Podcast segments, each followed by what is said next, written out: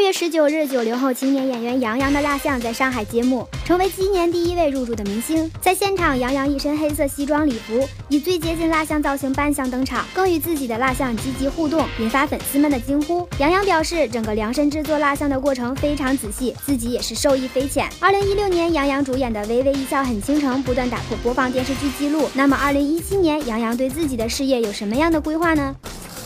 未来的发展方向，因为我是一个演员，所以我会好好的演戏，呃，演更多的优秀的角色，让大家喜欢，得到大家的认可，对不对？呃，比如说一些唱歌什么的一些方面，我觉得是那是演戏之后，比如说关于一些我现在的爱好，可能我也会尝试的。近日，电视剧《三生三世十里桃花》热播，而杨洋主演的电影版《三生三世十里桃花》也将在今年上映。不知道杨洋是否会因此压力倍增呢？我觉得自己付出了嘛，对，而且我觉得是用很大的一个努力去完成这个角色，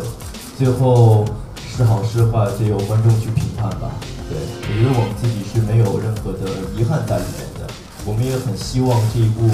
影片能够呃带大家走入到小说给观众们的那种感觉，给小说每一个呃读者的感觉，对。